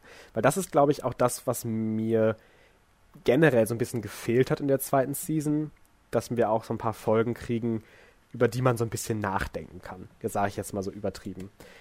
Hm. Und das ist halt für mich bei The Drowned Giant die einzige Folge, die so eine gewisse Art von Konzept bietet und eine gewisse Art von, ja, Botschaft, ohne das jetzt irgendwie so zu, zu hochpreisen zu wollen, dass das jetzt was Hochintellektuelles wäre, was, äh, mhm. äh, ne? Aber ich fand das einfach schön, dass man eine Folge bekommen hat, die mich zum Beispiel total mitgerissen hat, wo ich dann wirklich riesiger Fan von dieser Narration war und vor allem vom Writing, von dieser Wortwahl und, und wie das Ganze beschrieben wird, dass ich mich wie in so einem visualisierten Poem gefühlt habe, wie in so einer visualisierten, so, so einem visualisierten Writing. Mhm. Und das hat mir einfach unheimlich gut gefallen und ich war da unheimlich überrascht von, weil ich eigentlich eher dachte, das wird jetzt irgendwie ja so eine typische Love, Death and Robots Folge und sie machen das jetzt, oh, da ist ein großer, großer Typ gestrandet und alle disres disrespekten den total und das ist jetzt unsere kurze Message. Aber da ist halt noch so viel mehr drin, auch mit dem Ende, wo, wo dann die großen Knochen überall mal wieder auftauchen und solche Sachen, dass ich da einfach sehr begeistert von war. Und das für mich persönlich, und ich, da können wir gleich gerne nochmal drüber diskutieren, aber ich wäre auch fein damit, wenn wir das jetzt auf den zweiten Platz packen, für mich persönlich auch nochmal wirklich ein Stück besser äh, funktioniert hat als Pop Squad. Ja, ähm, ich kann das durchaus nachvollziehen. Äh, und ich, ich würde die Folge auch auf jeden Fall auf meinen zweiten Platz tun. Also ich fand sie ja auch schon wirklich ziemlich cool. Ähm, aber ich, ich wusste dann doch nicht so richtig viel damit anzufangen, äh, mit dieser Folge an sich und mit dieser Narration, wie sie verläuft. Weil ich, ich habe irgendwie nicht so wirklich das Gefühl bekommen, dass hier dann so viel Inhalt drin steckt, dass man es irgendwie dann über diese, diese, diese ja, Minuten verteilt. Ich weiß, das ist ein doofes Argument, das ist kein richtiges Argument. Das ist wieder was äh, so Subjektives für mich ähm, weil es ja auch so sehr, wie du schon sagtest, dieses äh, Gedichtsmäßige so ein bisschen an sich hat. Äh, das mhm. kann ich total gut nachvollziehen, was du damit meinst. Ähm, aber bei mir war die ganze Zeit so ein bisschen so, ja, das ist jetzt das Konzept eurer Folge und ja, das hat dann, kann man ein paar Bedeutungen vielleicht drin finden, und dann ist auch irgendwie so gut. Es hat mich halt, äh, glaube ich, das ist wirklich was, äh, dieses Hauptding gewesen. Es hat mich nicht auf irgendwie einer persönlichen Ebene mitgenommen. Mhm. ich glaube, das ist am, das ist es am ehesten, äh, wo ich mir nicht dann die ganze Zeit gedacht habe, oh ja, cool, wie das hier so erzählt wird und wie es geschrieben ist. Ähm, es war mir dann, glaube ich, einfach persönlich ein bisschen zu, ja, gleichgültig. Gleichgültig ist, ja, konzeptionell vielleicht, genau. Äh, und ja, ja. Und dann auch, wenn man auf so eine sehr konzeptionelle Ebene geht, hat dann nicht so viel, steckte nicht so viel in dieser Folge drin, dass ich mich da dann wirklich drin vertiefen konnte und da lange mhm. drüber nachgedacht hätte oder sowas. Sondern sie war dann so ein bisschen zu Ende und diese ganzen, äh, wir haben ja schon sowieso die ganze Zeit gespoilt und diese ganzen Körperteile und sowas sind dann alle verteilt und dann ist es halt auch einfach so ein bisschen zu Ende und dann wird da nicht irgendwie nochmal ein interpretatorischer Twist reingebracht oder sowas, sondern ja, ich finde, der geht dann schon, es geht dann schon so sehr in diese Richtung, dieses Konzept durchzuführen und zu mhm. zeigen mhm. und dann endet es halt auch einfach so ein bisschen. ja, ja, da sind wir dann doch sehr anderer Meinung, aber äh, ich meine, wir, wir sagen es ja eigentlich auch beide, wir finden ja trotzdem beide Folgen sehr gut. Ja, ich ähm, habe die ja auch auf der 2, also. Eben. eben. ähm, wir können uns ja einfach einigen, uns nicht zu einigen und äh, einen Shared First Place uns äh, irgendwie hier äh, zu erlauben, weil ich glaube. Nein, das geht nicht. Das geht nicht, Felix. das können wir nicht machen. Dann diskutieren wir doch noch ein bisschen alle ähm, Nee, aber ja, also ja, ich habe das Gefühl, dass ich mich äh, sehr schnell dir irgendwie beuge äh, in ja, Sachen, äh, wenn nee. du vorschlägst, welche Folgen es sind. Aber ich finde es zumindest eigentlich sehr nachvollziehbar, wenn wir The Round Giant auf die 1 packen und Popscott auf die 2. Okay. Ähm, einfach weil es vom reinen Konzept her und sowas Popscott sehr, wie du schon sagtest, ein bisschen bekannt ist und jetzt nicht ja. so wirklich viel Neues bietet. Und äh, The Drowned Giant hat da so, finde ich, dann zumindest schon eine schönere Idee. Wobei sowas ähnliches, also es ist ja die ganze Zeit auch so ein bisschen äh, erinnert sowieso ja an so einen gestrandeten Wal. Ja. Äh, deswegen äh, hat es ja sowieso so Kontext. Aber bei mir war da irgendwie, irgendwas klingelt da, was mal so ähnlich was so gemacht hat, aber ich kann nicht mehr sagen, was. Das ist so ein Argument. Ich, ich dachte, ich könnte mir da irgendwie schon mal was drunter vorstellen. Von daher, ah, nein, aber äh, ich verstehe Ja, schon, was nee. du meinst. Nee, also äh, an sich, ja. Aber gut, dann, dann lass uns das so einigen. Dann, dann, dann beugst du dich wieder schön. Das freut mich. Ja, ja, Ähm, ist, nein, äh, also Nein, ich weiß ja, auch, was du aus einer, meinst. auch aus einer äh. Argumentativen Sicht und aus einer Sicht, wenn ich das selber mich jetzt entscheiden müsste, wie wir uns einigen, Ja. ähm, finde ich, macht das durchaus Sinn, The Drowned Giant Ja. äh, auf die Eins zu nehmen äh, für unser gemeinsames Ranking, wenn wir es Yes. jetzt einfach äh, so machen würden. Und ich würde dann noch mal einmal alle äh, Platzierungen durchgehen. Auf Yes. dem achten Platz All Through the House. Yes. Auf dem siebten Platz Ice. Auf dem sechsten Platz Life Hutch. Auf Ja. dem fünften Platz Tall Grass. Auf dem vierten Platz äh, Automated Customer Service. Auf dem dritten Platz Snow in the Desert. Auf dem zweiten Platz Pop Squad. Und auf dem ersten Platz The Drowned Giant. Ja. Ein doch Ja. schon schönes Ranking, wie ich ja. finde. Äh, Also war ja dann doch gar nicht so sehr, dass wir uns irgendwie Nö. uneinig total waren, sondern wir hatten zumindest von einer groben Perspektive schon ähnliche Ja. Picks eigentlich. Also dann natürlich immer so ein paar kleinere Dreher drin, aber es war jetzt nicht so, dass ich The Drowned Giant irgendwie auf die 6 oder sowas wählen hätte wollen. Eben, das wäre dann auch, glaube ich, etwas anstrengender gewesen, dazu drüber äh, zu diskutieren. Aber äh, sehr schön, dass wir recht äh, konform waren. Wobei sowas eigentlich auch immer Spaß macht, wenn man komplett konträre äh, Ja, dann, dann, Meinungen true. hat. Aber ich glaube, das wäre dann noch mal ein bisschen spannender bei Sachen, wo man noch mal mehr passionate drüber ist. Weil ich bin jetzt auch, ich Ja. könnte mich, Ja, ich, ja. auch nicht über. Love, Death and Robots streiten. Ja, nicht so wirklich, Nee. nee. Äh, kennst du dich denn über solche Dinge wie, bist du bei Bad Batch so richtig passionate und würdest du dich darüber streiten? Ich wollte tatsächlich gerade die gleiche Überleitung machen. Ähm, sehr schön. Äh, ja, ich glaube schon. Das haben wir doch in den letzten Wochen schon so ein bisschen gemerkt, dass ich doch tendenziell auch eher etwas negativer eingestellt war, bis zur letzten Folge, wo es dann andersrum war. Ja, ich bin aber jetzt sehr gespannt, wie du dann jetzt diese Folge wieder fandest, weil ich kann das gerade gerade gar nicht so einschätzen, wirklich. Also ich kann vorweg sagen, ich habe sehr gestöhnt, als diese doofen Zwillinge wieder da waren. ja. Muss dann aber auch revidieren und sagen, sie haben mir ganz gut gefallen in dieser Folge. Ja, wollte ich tatsächlich auch dazu sagen, dass ich ein bisschen überrascht war, Ja. Dass ich sie dann doch einigermaßen sympathisch doch fand. Und ich generell sagen würde, äh, dass ich das zusammen mit Folge 1 und 3 so in meine Faves dieser Season einordnet sogar. Ähm, und ich die Folge tatsächlich ganz cool fand, weil auch mal ein bisschen mehr auf mehreren Ebenen passiert. Ich fand, sonst war Bad Batch immer so eine sehr einseitige Serie in den meisten Fällen, außer halt in den genannten Ausnahmen. Und wir hatten halt immer so eine eine Plotline, die passiert jetzt und alles andere ist so nebenbei. Aber hier hatten wir halt durchaus äh, ein paar mehr Sachen auch auf Charakterebene und hinterher auch vielleicht so in Richtung Teases für die Future, die für die Hm. Serie sehr relevant sind. Also wir hatten zum Beispiel das äh, Ding mit äh, Wreckers Chip, der anscheinend doch irgendwie wieder activated wird manchmal, ne? Äh, was jetzt schon mal so ein, so ein kleiner Call towards the future ist. Wir haben ähm, die Sache gehabt mit der Mission, die die beiden Zwillinge angenommen haben von einer äh, mysteriösen Person und Persönlichkeit, wo ich einen starken Hutch habe, wer das sein könnte, aber da können wir ja gerade gleich nochmal drüber reden.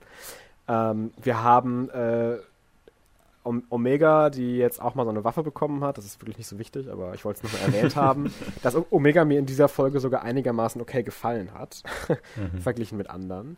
Äh, wir waren in mehreren Locations. Wir waren am Anfang noch bei dieser Reptilienfrau, die jetzt anscheinend ein Recurring Character ist und die ich eigentlich ganz cool finde. Ähm, wir haben, ja, diesen Planeten mit der Droid Factory besucht. Ich fand es total cool, einfach vom Worldbuilding her auch nochmal zu sehen, was mit diesen Droiden passiert, nachdem man sie nicht mehr braucht. Und ich fand es auch cool, sie wieder in Action zu sehen, mal einmal. Das war so eine Nostalgie irgendwie, so Richtung Clone Wars Animation, auch wenn es ja gar nicht so lange her ist, dass Season, Season 7 rauskam. Aber trotzdem Ja. fand ich es irgendwie ganz schön zu sehen, sodass unterm Strich einfach sehr viele positive Aspekte dabei rauskommen und mir die Folge gut gefallen hat.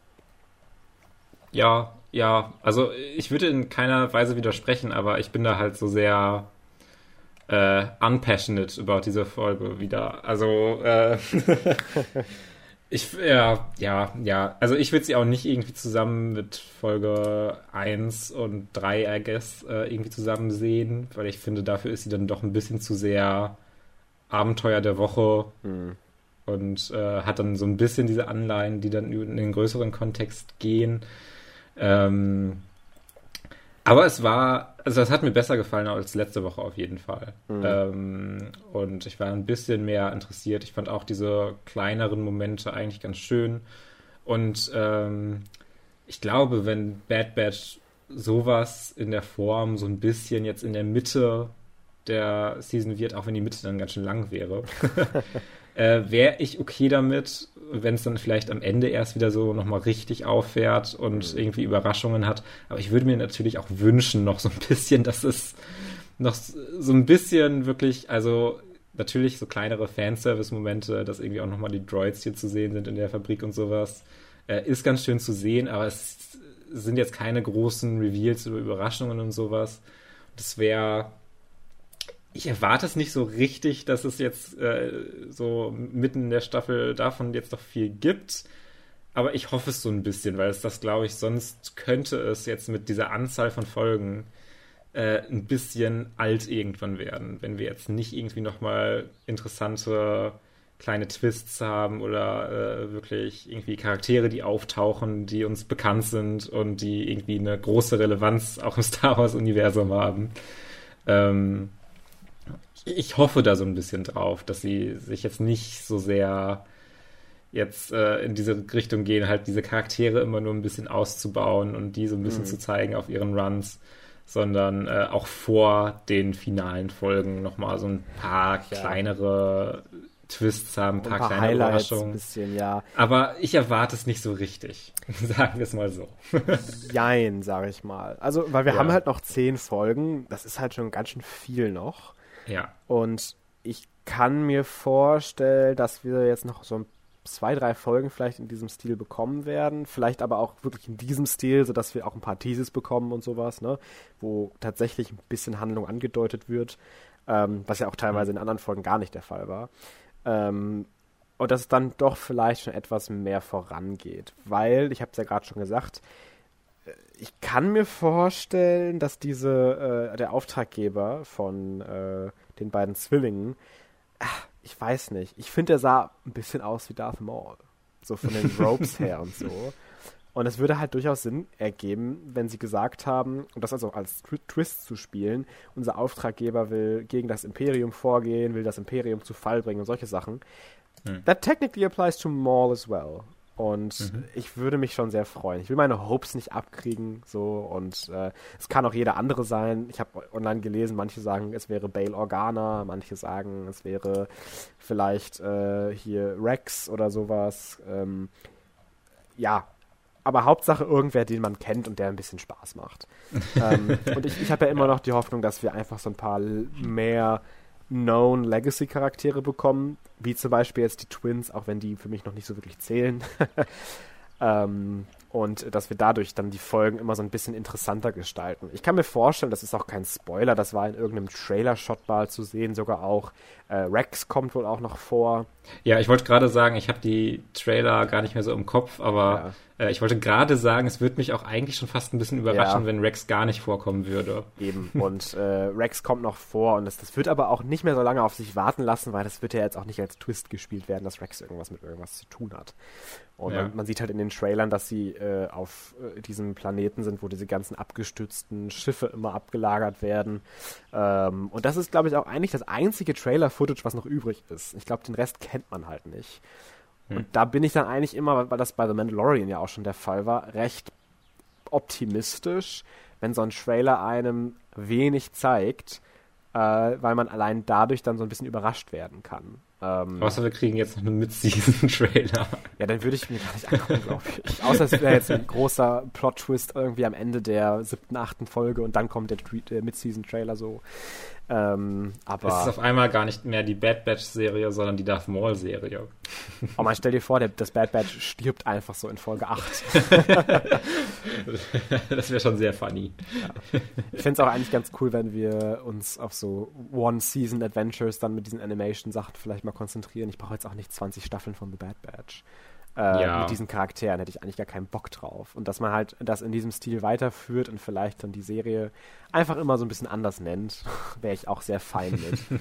ähm, ja, ich bin mal gespannt, äh, was noch so passiert. Ich bin auf jeden Fall noch dabei, äh, sage ich jetzt ja, mal. Ja, ich, ich auch wohl. Also es sollte jetzt auch nicht so klingen, als ob ich jetzt, mir das alles ja. egal wäre. Nee, alles gut. Ähm, äh, ich habe nur, ich habe nur so zu diesen einzelnen Episoden, wo dann äh, irgendwie im Gesamtkontext nicht so viel passiert, sondern es alles so auf kleinere Momente eher hinausläuft, ähm, habe ich dann halt meistens nicht so das große Meinungsbild zu. Aber es hat mich jetzt auch in dieser Folge, zumindest davor, war ich in der Folge so ein bisschen gelangweilt zwischendurch.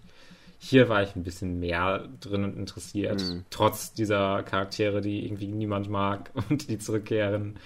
Ähm, ja, war, war ich schon einigermaßen dabei und bin auch immer noch interessiert an Bad Batch. Es ist jetzt nicht so, dass es anfangen würde, mich zu verlieren oder so, auf gar keinen Fall. Also dafür war dann auch äh, irgendwie diese Erwartungshaltung wieder, wo wir dann da wieder ankommen, auch gar nicht so hm. riesig, dass ich mir jetzt denke, jede Folge Bad Batch wird ein absoluter Banger.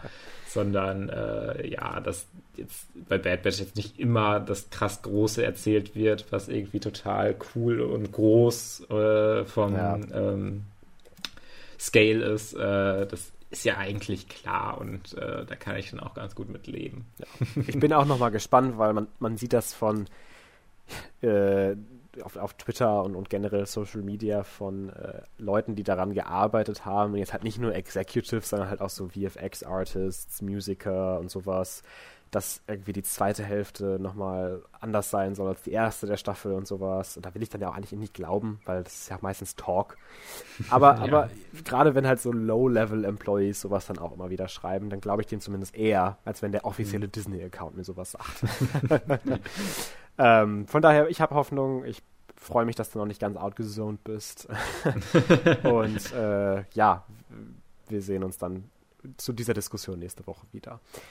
Ähm, jetzt haben wir natürlich noch eine offene Runde vor uns und ich glaube, das kriegen wir von der Laufzeit auch noch super hin. Äh, sind ja eigentlich schön in der Zeit gerade. Wir haben genug Zeit, ja. ja. Äh, du meinst, du hast ja irgendwie nicht so viel.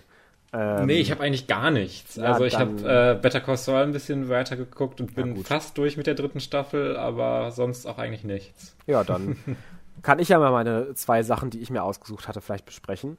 Ähm, und fang vielleicht einfach mal mit der Sache an, die du auch gesehen hast. Und zwar zu deiner Überraschung letztes Mal, als ich das ja. erzählt hatte, habe ich äh, ran geschaut. Äh, Kannst den, du, bevor du darüber sprichst, vielleicht mal Kontext geben, warum du den geschaut hast? Also es wäre jetzt für mich nicht so klassisch so dieser Film, wo du sagst, oh ja, den muss ich unbedingt gucken. Gab es da irgendwie einen spezifischen Grund für oder war der immer so in deiner Watchlist so ein bisschen und du hast dir gesagt, ah, den möchte ich mal irgendwann sehen oder war irgendwas, äh, was dich ja dazu bewegt hat in diesem Moment? Ah, jetzt gucke ich mal ran. Das ist eine sehr gute Frage. Ich bin mir gar nicht mehr so sicher, tatsächlich. Ich habe zwei Theorien.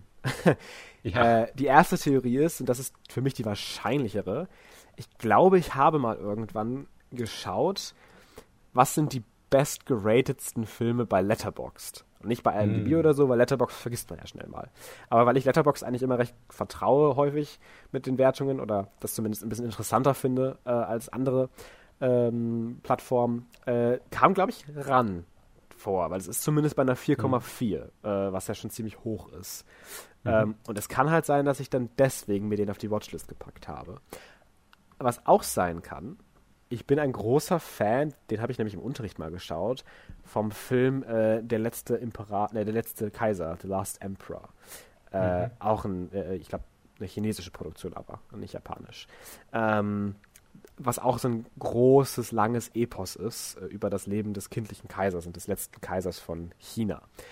Ähm, wirklich fantastischer Film, ge gebe ich dir niemals als Hausaufgabe, weil der, glaube ich, dreieinhalb Stunden geht oder drei Stunden. Aber äh, trotzdem wirklich toller Film, wenn man mal Bock hat auf so einen sehr, sehr trabenden, sehr, sehr epischen, großen Film mit toller, tollen, tollen Looks und wirklich richtig viel Tiefgang. Äh, kann man sich den definitiv mal angucken. Ähm, und ich glaube, dass RAN in diesen Vorschlägen, die dann da immer darunter stehen, stand.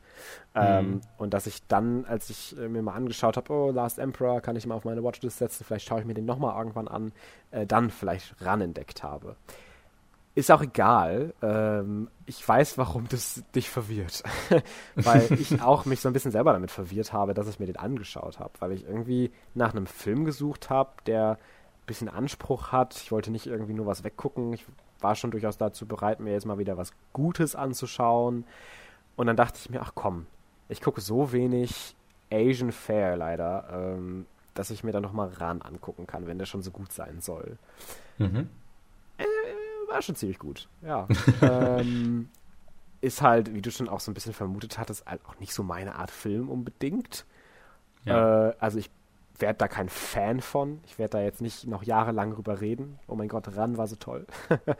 mhm. ähm, aber ich kann das definitiv einfach auf einer filmischen Perspektive super respektieren und äh, oh ja. loben. Weil der so toll gemacht ist, so toll gedreht ist, super aussieht äh, und einfach eine sehr schöne äh, äh, ja, Handlung irgendwie uns aufzeigt über diese, diesen Krieg und über diese Familie und, und, und Vertrauen und, und, und Greed und solche Sachen. Und äh, dass das Ganze äh, mir einfach sehr viel Spaß gemacht hat äh, zu schauen, auch wenn er recht lang ist. Ne? Mhm. Ähm, kann auch gar nicht so viel sagen zu dran, weil es ist halt einfach ein Epos und dauert halt 160 Minuten und ist halt sehr ja, sehr auf, auf diese Bildgewalt und auf diese etwas ruhigeren Szenen eben aufgebaut. Ähm, mhm. Und von daher kann ich da gar nicht so viel analysieren oder sagen, außer dass mir der Film dann doch sehr gut gefallen hat und der auch generell einfach ein sehr guter Film ist. Äh, ich hatte ein, zwei Kleinigkeiten, wo ich mir dann dachte, ja gut, das hätte es jetzt nicht gebraucht. das war mir dann doch auch ein bisschen zu lang da bin mhm. ich ja mhm. bei Filmen schnell derjenige, der sagt, kein Film muss drei Stunden gehen. äh, außer natürlich Avengers Endgame. Ähm, und äh, nein, aber trotzdem unterm Strich, ich will gar nicht so irgendwie was Negatives äußern, weil der einfach handwerklich äh, so perfekt irgendwie gemacht wurde, mhm. Äh, dass da recht wenig auf der Strecke bleibt. Ja, ja, ich finde auch generell, also du hast es gerade auch schon so ein bisschen äh, gesagt, diese Geschichte äh, mit dieser Familie und äh, dieser Dynamik da mit äh, der Gier im Grunde auf dieses Reich ja. und äh, dass da dann, ja, wie sich das entwickelt dann mit diesen Brüdern, äh, finde ich eigentlich eine ganz schöne Geschichte. Es ist jetzt nicht irgendwie, dass es äh, total überraschend ist, was da passiert und man sich denkt, wow, was ist das denn für ein großes Konstrukt? man kann dem Ganzen, finde ich, auch immer ziemlich gut folgen, zumindest aus meiner Perspektive. Und es ist jetzt nicht irgendwie total overwhelming in seiner politischen Struktur oder sowas Eben. Ähm, an, an Konstrukten. Aber es ist halt wirklich so sehr, ich glaube, ich hatte das auch irgendwo gelesen äh, und ich stimme dieser Erinnerung total zu. Es hat so eine Shakespearean Dynamik irgendwie. Es, es, es, ist ja nicht nur eine Shakespearean-Dynamik, es ist ja tatsächlich so, dass das eine Nacherzählung von King Lear ist.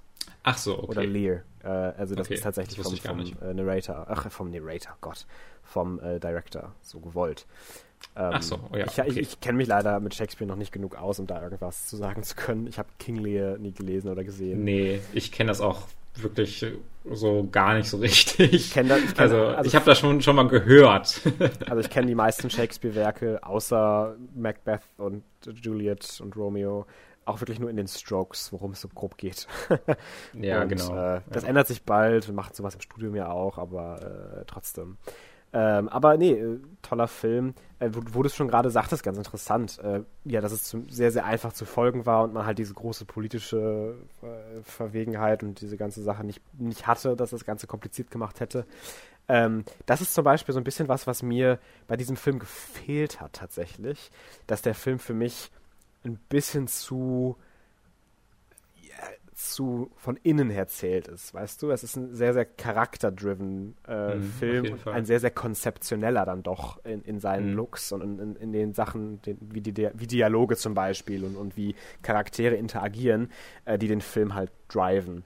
Wohingegen, mhm. um das parallel nochmal zu ziehen, als dieses andere große Epos, was ich äh, total toll finde, äh, The Last Emperor, ein sehr, eine sehr, sehr intricate Story ist, sowohl von den Charakteren, aber eben vor allem auch dieses politische Machtgehabe drumherum und wie sich welche Parteien wie beeinflussen und, und, und gegenseitig eben Macht äh, erlangen wollen. Ähm, gefällt mir so ein Film dann doch nochmal ein bisschen besser, weil er für mich unterm Strich, abseits dieses visuellen, noch ein kleines, kleines bisschen mehr ähm, persönlichen Value bietet, sage ich mal. Dass ich das Gefühl habe, fast schon, mhm ich bilde mich. äh, was natürlich bei RAN auch nicht der Anspruch war, keine Frage, das meine ich damit nicht. Aber das, was zumindest so Kleinigkeiten sind, die für mich einen Film dann nochmal ein kleines bisschen more worthwhile machen.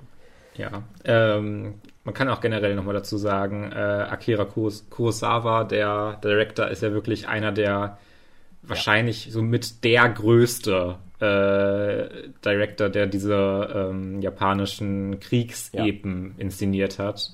Äh, der ist ja wirklich ein extrem bekannter Name. Nochmal hier Rest in Peace auf jeden Fall. ähm, wirklich, was der für ein Lebenswerk hinter sich hat. Ähm, ich habe da auch definitiv nochmal Interesse dran, in so andere seiner Filme reinzuschauen. Ähm, aber das ist halt immer so, äh, ja, da muss man auch immer in der richtigen Stimmung immer für sein. Ja, diese total. Filme kann man halt nicht immer einfach mal so eben weggucken, sondern man muss sich schon mal so einen Sonntagnachmittag einfach sich denken, oh, jetzt habe ich mal Lust auf so einen Film. Ja. Dann guckt man den. Ähm, aber wirklich ein sehr, sehr, ja, be bedeutsamer äh, Regisseur auf jeden Fall, der auch generell ziemlich große Bekanntheit gefühlt hat dafür, Total. dass er halt äh, diese japanischen Filme äh, produziert hat. Auch, und, auch so äh, international im Sinne auch von, dass die Oscars ihn sogar recognizen in ja, vielerlei genau. Hinsicht, also, was ja auch nicht ja. so selbstverständlich ist. Ja, ja sehr cool. Ähm. Als nächste Sache, weil du ja nichts hast, äh, könnte ich noch über was anderes reden. ähm, und zwar habe ich geschaut äh, mit meinen Eltern Der Vorname äh, aus dem Jahr 2018, die deutsche Komödie äh, mit Christoph Maria Herbst, Florian David Fitz, Caroline Peters, äh, Janina Use, Iris Berben, ja, und Justus von Donai, Donai, den man ja auch durchaus in einigen Sachen häufiger mal sieht. Ähm, und ja, es geht um. Sorry, ich, ich habe gerade auf diesen einen Schauspieler geklickt und der spielt anscheinend beim 007-Film mit. Ich bin gerade sehr verwirrt. ähm, vor allem, weil auch der, den ich nicht kannte, spielt damit. Ähm, und bei Honey und Nonny 3. Ähm, so, ja, geil. sorry. Ich drifte. Ähm, nee, äh, der Vorname, um, um da vielleicht mal Kontext zu geben. Deutsche Filme sind bei mir immer so ein bisschen schwierig. Und äh, das ist ja dieses Stigma, so ein bisschen, deutsche Filme haben nichts drauf und so. Und ich will das gar nicht immer so unterstreichen, aber es ist ja in vielerlei Hinsicht dann doch leider so, dass das, was popularisiert wird und was groß rausgebracht wird, meistens nicht das Gute ist. ja, äh, und ja, gerade es, es liegt halt, es liegt halt eher immer an den Produzenten, ja. was Film gefördert wird, weil es da oft schon auch äh, auf diesen Erfolg hinaus ja, ist natürlich. und dass da einfach Konzepte, die schon erfolgreich waren, halt nochmal gemacht werden. Ja. Und das ist, ein das ist, glaube ich, eher das Problem, ja. als dass es an Kreativen mangelt hier in Deutschland. Eben, nein, wir haben ja auch, also allein Toni Erdmann, um das nochmal als Beispiel ranzunehmen, ist ja einer meiner Lieblingsfilme. Äh, das ist Aber Toni Erdmann ist gefühlt immer das einzige Beispiel, was man so nennt in den letzten 15 Jahren. Ja, es, ich, wenn ich mir Mühe gebe, finde ich noch andere, aber äh, es soll erstmal als Kontext darum gehen, deutsche Filme haben es bei mir immer schon ein bisschen schwieriger. Äh, vor allem Komödien. Weil ich finde, es gibt ja. gerade in Serien richtig, richtig geile Comedy, aber in mhm. Filmen leider nicht. Ich finde das sehr, sehr verrückt, dass man äh, in Filmen anscheinend nicht die gleichen Fördermittel kriegt und nicht die gleiche, das gleiche Vertrauen in die Kreativen gelegt wird, vielleicht, äh, wie das sonst so wäre. Ähm, aber das ist, glaube ich, einer der Gründe, warum der Vorname mich so überrascht hat. Ähm, weil der Vorname richtig gut ist. Ähm, wo ich auch so gar nicht also, gerechnet hatte. Ja. Ich, ich, bin auch sehr überrascht. Also ich hätte da auch null mit gerechnet. Also, dass, also ich habe den nicht gesehen, aber ja.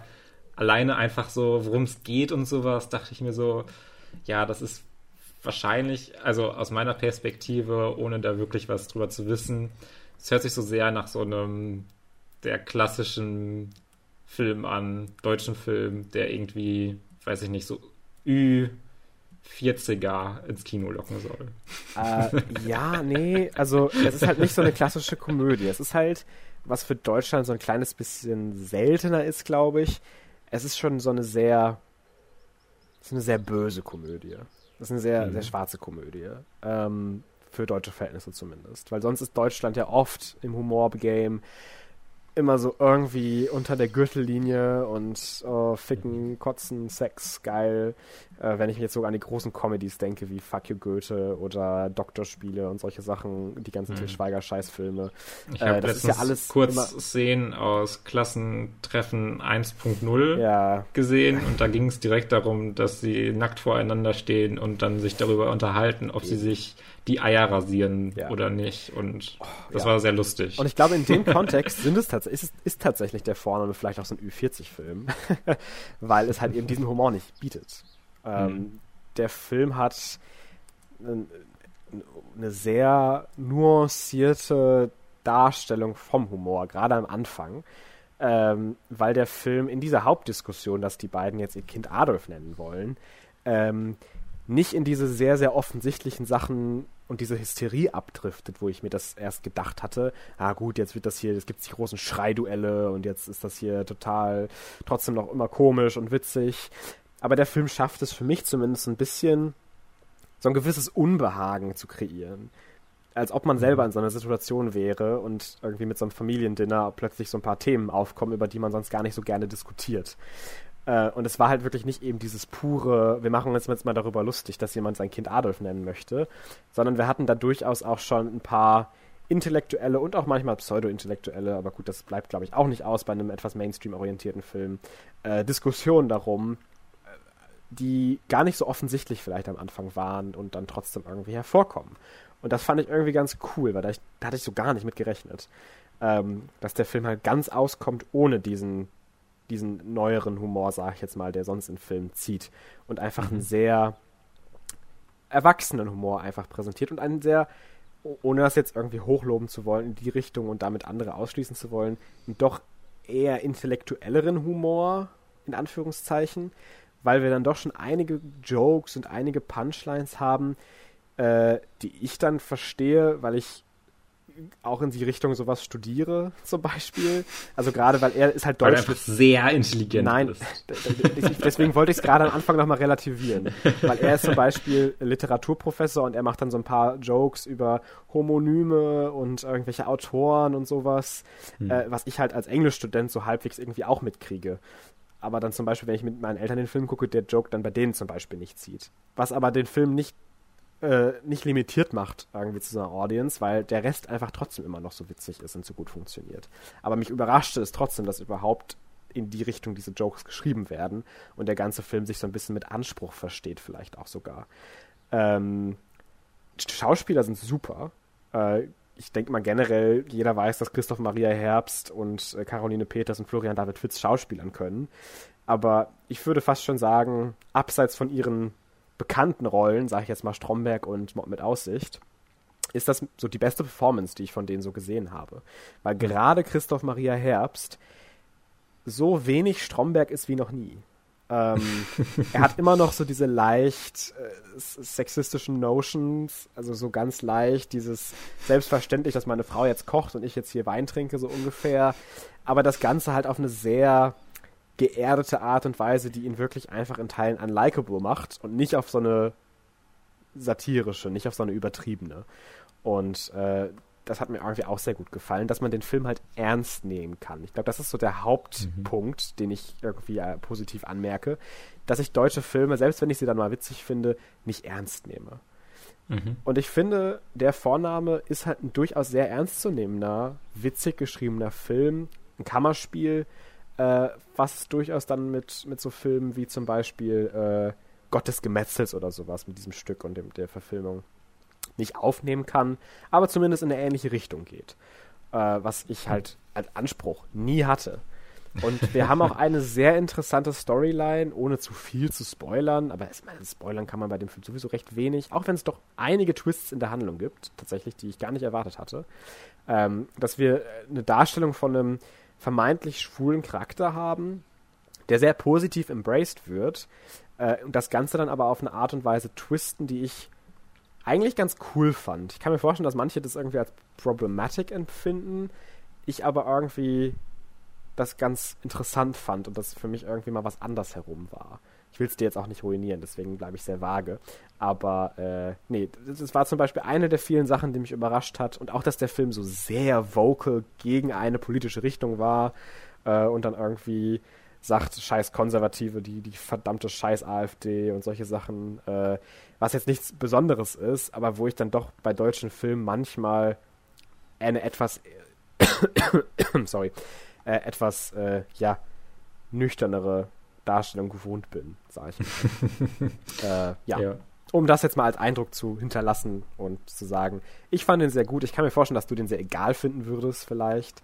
Äh, aber nee, ich hatte dann doch schon Spaß damit, mehr als ich überhaupt erwartet hatte. Auch so mit den Charakteren und so. Ja, ja. Aber das wäre halt wieder auch so eine Situation. Ich würde dann wahrscheinlich auch nur gucken, wenn irgendwie meine Eltern sagen würden, lass doch mal einen Film gucken. Hier, der Vorname haben wir irgendwie, weiß ich nicht, in dem WDR ähm, Lokalzeit was drüber gehört.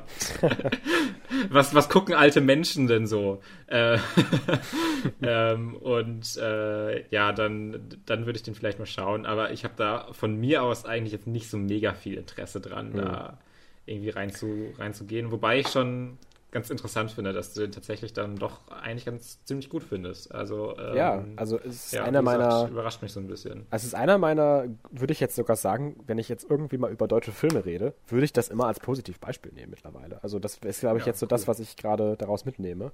Äh, ich weiß nicht, ob du erst wieder da geschaut hattest.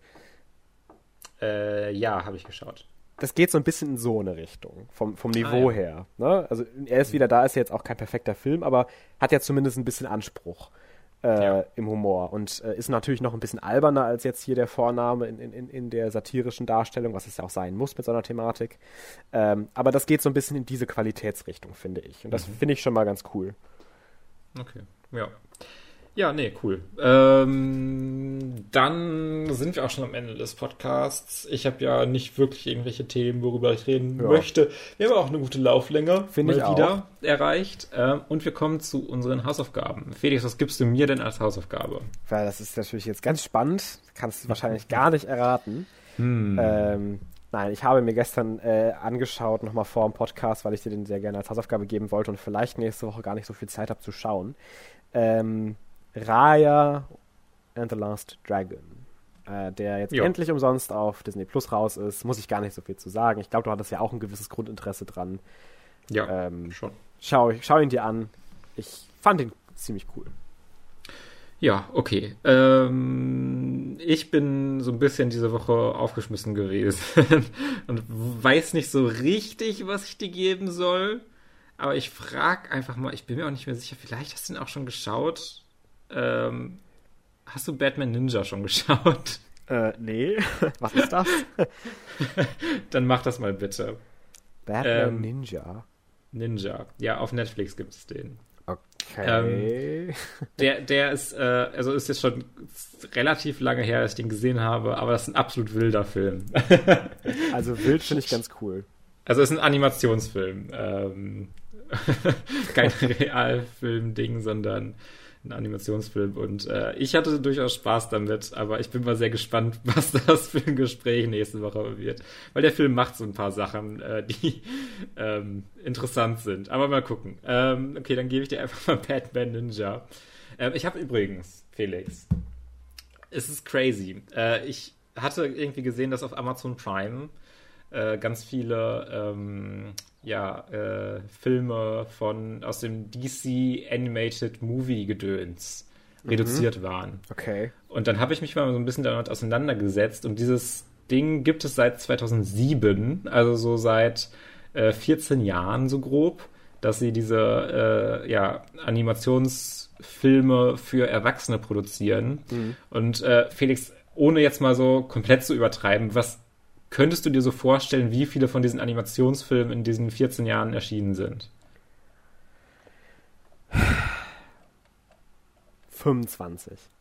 41. Wow. 41. Und ich dachte mir so, holy shit. Das sind irgendwie ein, das ist ein Film alle vier Monate. Das ist schon ein bisschen was. Das ist schon eine beachtliche Leistung. Gerade weil wir sind ja schon irgendwie dann bei diesen in Filmen so drin und auch so mit Superheroes und sowas eigentlich schon kriegen wir viele Sachen ja mit, aber diese Animationsfilme, da kriegt man dann nur mal mit, wenn irgendwie äh, The Killing Joke oder sowas erscheint. Ja, die etwas größer. aber dass dann halt, genau. so viele Filme äh, da erschienen sind, äh, ist, finde ich, ziemlich crazy und wollte ich mal anbringen. Und ich habe mir dann auch direkt mal so ein paar gekauft, weil ich mir dachte, huh. irgendwie habe ich da so ein Interesse dran, so ein, äh, da mal reinzuschauen. Aber naja, nur mal so an, nebenbei. Was ich, by the way, auch noch äh, anbringen wollte, weil wir ja unsere äh, Episode hatten mit ähm, ähm, oh August Aiden Black. Ey. August Aiden Black, es ja. tut mir leid, ja. Äh, da wir ja unsere Folge mit August Aiden Black hatten, wollte ich nochmal anbringen, dass es gerade äh, im Pride Month äh, Tell Me Why kostenlos herunterladen, herunterzuladen gibt. Yay. Also wenn ihr das mal ausprobieren möchtet, wollte ich nur mal kurz äh, noch Shoutouten, ähm, weil das kann man sich, äh, glaube ich, diesen gesamten Monat kostenlos herunterladen und äh, das ist ja ziemlich cool. Definitiv.